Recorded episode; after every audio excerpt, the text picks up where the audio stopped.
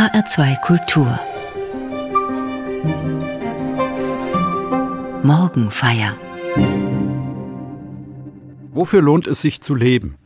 Was ist der Sinn des Lebens? Wenn uns jemand auf der Straße ein Mikro unter die Nase halten und das fragen würde, hätten viele gar keine kurze und einfache Antwort darauf.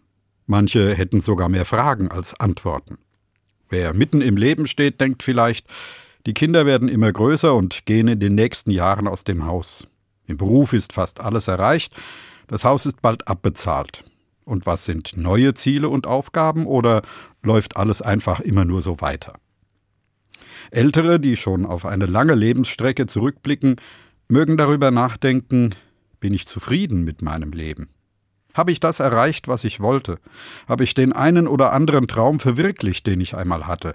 Und was möchte ich unbedingt noch erleben? Andere fragen sich, ich habe keine Kinder, was bleibt dann am Lebensende? Jüngere fragen sich vielleicht, passt der Beruf zu mir? Wie kann ich meine Talente noch besser einsetzen? Wofür brennt mein Herz? Und wenn ich einen Sinn gefunden habe, heißt das manchmal etwas anderes loslassen müssen, weil es zu Ende ist oder weil es nicht mehr zu mir passt. Sich von Altem trennen. Oft kein einfacher Schritt. Was gibt meinem Leben Sinn? Wofür lohnt es sich zu leben? Hören wir auf die Geschichte von einem, der vor knapp 2000 Jahren die gleichen Fragen hatte wie viele Menschen heute. Der Evangelist Markus berichtet von einer Begegnung zwischen Jesus und einem jungen Mann. Und als er hinausging auf den Weg, lief einer herbei, kniete vor ihm nieder und fragte ihn, Guter Meister, was soll ich tun, damit ich das ewige Leben ererbe? Aber Jesus sprach zu ihm, Was nennst du mich gut? Niemand ist gut als der eine Gott. Du kennst die Gebote. Du sollst nicht töten, du sollst nicht Ehe brechen, du sollst nicht stehlen, du sollst nicht falsch Zeugnis reden, du sollst niemanden berauben, du sollst deinen Vater und deine Mutter ehren. Er aber sprach zu ihm, Meister, das habe ich alles gehalten von meiner Jugend auf. Und Jesus sah ihn an und gewann ihn lieb und sprach zu ihm, Eines fehlt dir. Geh hin, verkaufe alles, was du hast, und gib's den Armen, so wirst du einen Schatz im Himmel haben. Und komm, folge mir nach. Er aber wurde betrübt über das Wort und ging traurig davon, denn er hatte viele Güter. Und Jesus sah um sich und sprach zu seinen Jüngern, Wie schwer werden die Reichen in das Reich Gottes kommen. Die Jünger aber entsetzten sich über seine Worte. Aber Jesus antwortete wiederum und sprach zu ihnen, Liebe Kinder, wie schwer ist's, ins Reich Gottes zu kommen. Es ist leichter, dass ein Kamel durch ein Nadelöhr gehe, als dass ein Reicher ins Reich Gottes komme. Sie entsetzten sich aber noch viel mehr und sprachen untereinander, Wer kann dann selig werden? Jesus sah sie an und sprach, Bei den Menschen ist's unmöglich, aber nicht bei Gott. Denn alle Dinge sind möglich bei Gott. Harte Worte, die Jesus hier findet. Kein Wunder, dass es am Ende von den Jüngern heißt, sie entsetzten sich und fragten, wer kann dann selig werden? Wer kann dann überhaupt ein Leben finden, das sich lohnt, das einen Sinn hat?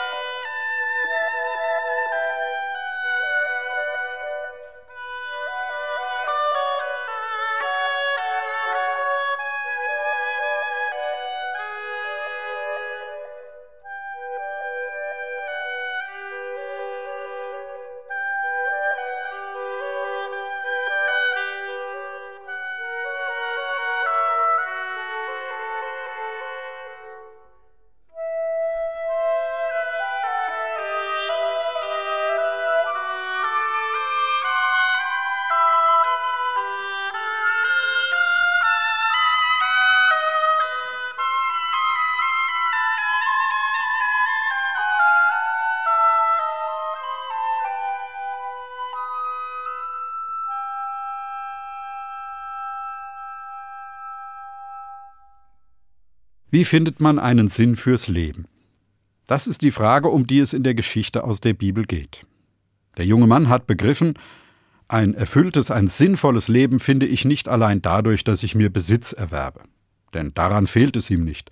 Er hat alles, was er braucht, und doch spürt er irgendwie, das ist noch nicht genug, das kann's noch nicht gewesen sein. Und deshalb geht er zu Jesus und fragt ihn, Guter Meister, was muss ich tun, damit ich das ewige Leben ererbe? Er stellt die Frage nach einem Leben, das Sinn hat, das sich wirklich lohnt, das sogar über das irdische Leben hinausdenkt, nach einem Leben, das auch hier und heute schon einen Wert hat, nach einem erfüllten Leben, von dem man im Rückblick sagen kann, es hat sich gelohnt. Die Antwort, die Jesus ihm gibt, ist verblüffend einfach. Er soll sich an die Gebote halten. Du sollst nicht töten, du sollst nicht Ehe brechen, du sollst nicht stehlen, Du sollst nicht falsch Zeugnis reden. Du sollst niemandem berauben, Ehre Vater und Mutter. So wie es in den zehn Geboten steht. Verblüffend ist auch die Antwort des jungen Mannes. Das tue ich doch längst. Kann man ihn das abnehmen? Wer kann das von sich selber sagen, ich halte mich immer an die Gebote? Doch Jesus nimmt ihm sein Bekenntnis ab. Vielleicht weil er spürt, diesem jungen Mann ist es nicht genug, ein anständiger und guter Mensch zu sein. Das hat er schon erreicht und er kann auch stolz darauf sein. Aber der Mann sagt sich, da muss noch mehr sein. Leben muss noch mehr sein, als sich abmühen und arbeiten und gut verdienen und dabei anständig bleiben. Jesus spürt, wie ernst es dem Mann ist. Dass er nicht versucht, die Frage nach dem Sinn des Lebens schnell zu verdrängen und sich abzulenken, wenn sie auftaucht.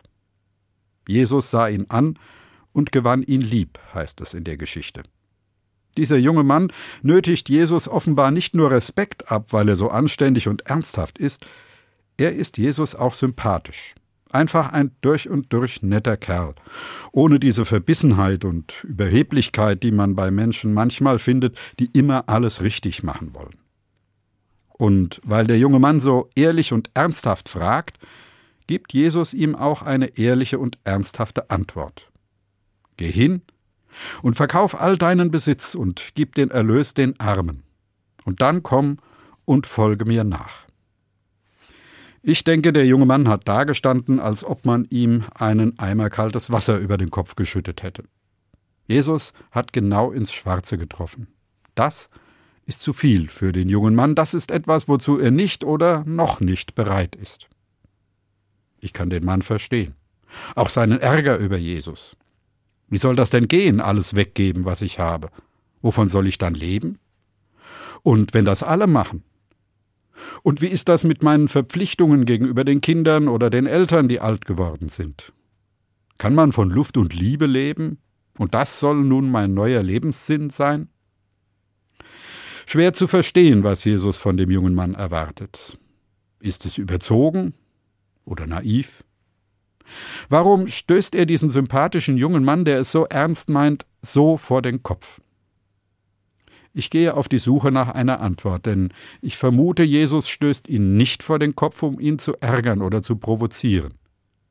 Auch nicht, um ihn vor den anderen bloßzustellen nach dem Motto, seht, so weit her ist es dann doch nicht mit seiner Ernsthaftigkeit und Anständigkeit. Jesus muss etwas anderes gewollt haben mit seiner Antwort.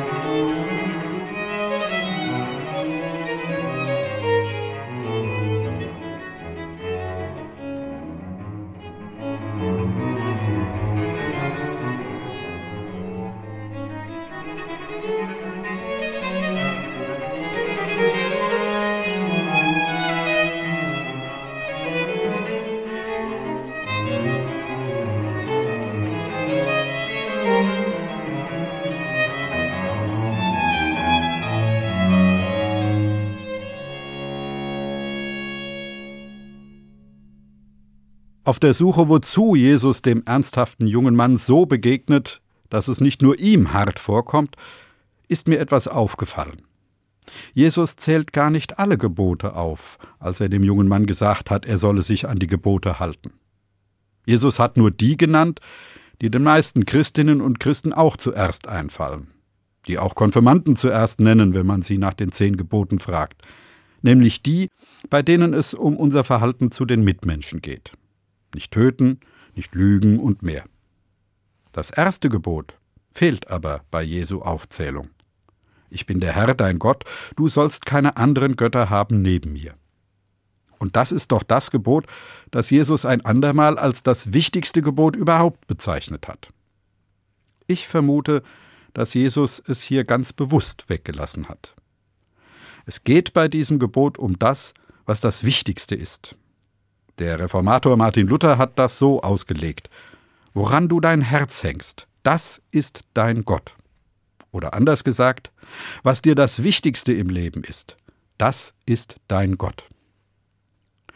Der junge Mann verhält sich zwar fair gegenüber seinen Mitmenschen, er ist ein guter und anständiger Mensch, ohne Zweifel, aber offenbar hängt sein Herz doch zu sehr an allem, was er besitzt.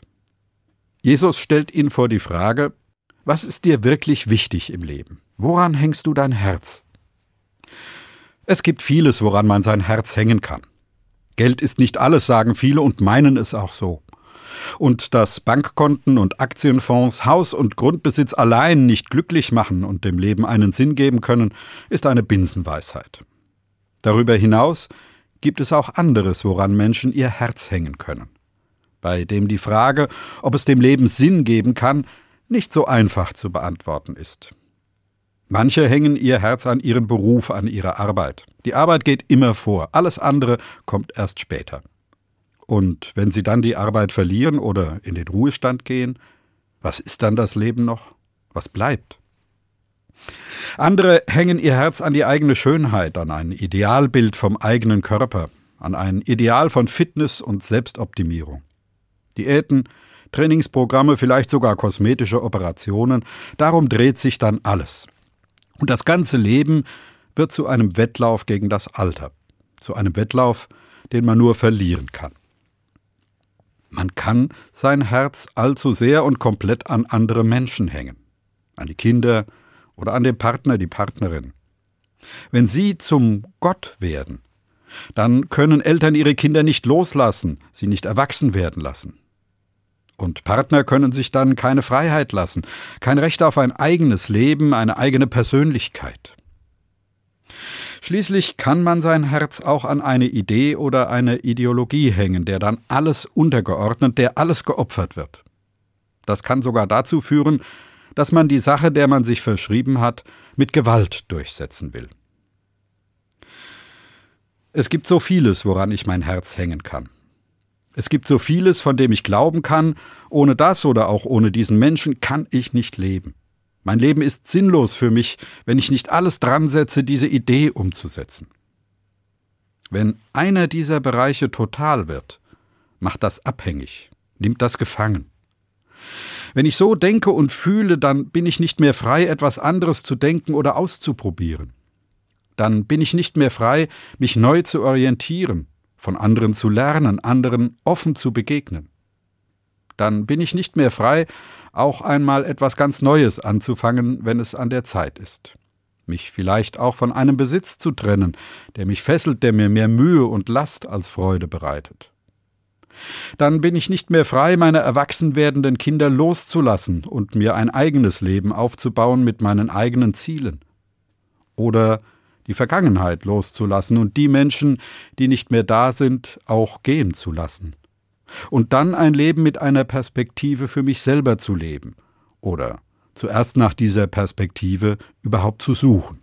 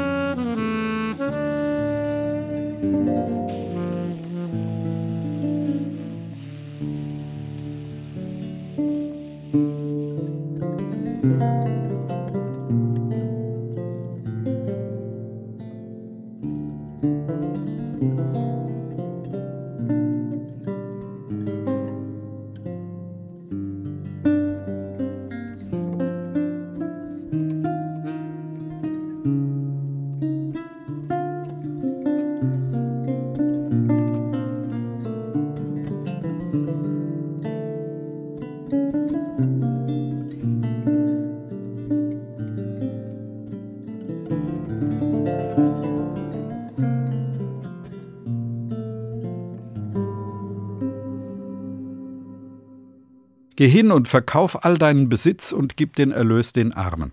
Und dann komm und folge mir nach. Das sagt Jesus zu einem, der nach dem Sinn des Lebens fragt und dem es nicht genügt, ein guter und anständiger Mensch zu sein. Der spürt, das Entscheidende fehlt mir noch. Ich höre aus der Antwort Jesu die Aufforderung, gib das auf, was dich fesselt, was dich gefangen hält, dadurch, dass es dir so unendlich wichtig erscheint. Werde frei für Neues. Werde frei für das, was Gott mit dir noch vorhat.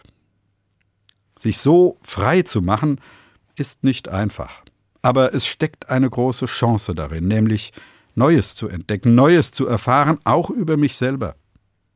Vielleicht hat ja Gott noch etwas mit mir vor, wovon ich jetzt noch gar nichts ahne, was ich mir nicht einmal vorstellen kann.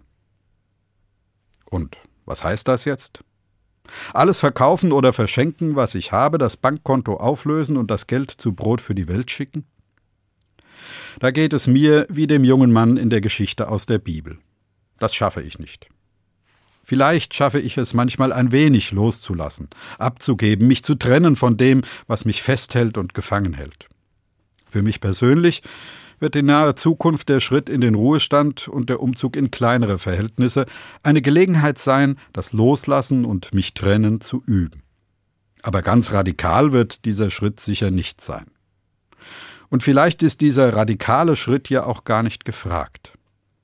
Und doch bleibt die Frage, wenn ich auf der Suche bin nach dem Sinn meines Lebens, nach einem Leben, das sich lohnt, was bedeutet es dann, wenn Jesus sagt, gib auf, woran dein Herz hängt, was dich gefangen hält und fesselt?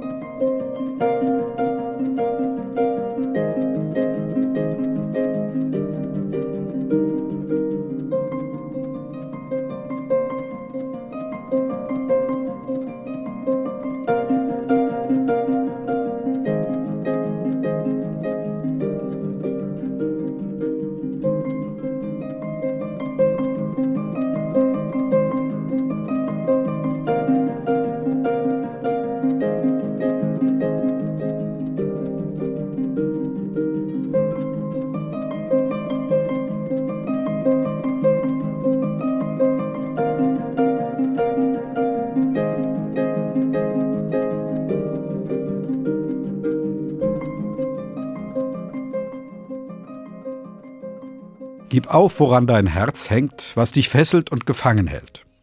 Ich finde es tröstlich, dass auch die Jünger über die Aufforderung Jesu an den jungen Mann erschrecken. Schließlich hatten sie immerhin viel verlassen, um Jesus nachzufolgen. Und trotzdem fragen sie sich, wer kann das überhaupt? Wer kann dann selig werden? Wer kann dann überhaupt ein Leben finden, das sich lohnt, das Bestand hat? Jesus antwortet, bei den Menschen ist's unmöglich, aber nicht bei Gott, denn alle Dinge sind möglich bei Gott. Jesus weiß, es fällt Menschen immer wieder schwer, Gott über alle Dinge zu lieben und sich auf ihn auszurichten. Auch dann, wenn sie wirklich wollen und sich ernsthaft bemühen. Aber Jesus weiß auch, wo ihre Möglichkeiten an ihre Grenzen kommen, da fangen Gottes Möglichkeiten erst so richtig an. Und vor allem sagt er jedem Menschen zu, Gott liebt dich. Gott liebt dich über alles, auch wenn du es nicht schaffst, ihn über alles zu lieben. Mit dieser Liebe im Rücken, da ist mir viel mehr möglich, als ich glaube. Und wenn es für mich dran ist, kann ich mit dieser Liebe im Rücken Altes loslassen und mich auf Neues einlassen, auch wenn es mir vorher unmöglich erschienen war. Und wenn es mir doch nicht gelingt, so wie dem jungen Mann in unserer Geschichte, wenn meine Angst zu groß ist und ich traurig weggehe, dann gibt mich Gott trotzdem nicht auf. Dann liebt er mich trotzdem über alle Dinge. Dann geht Gott mir liebevoll nach.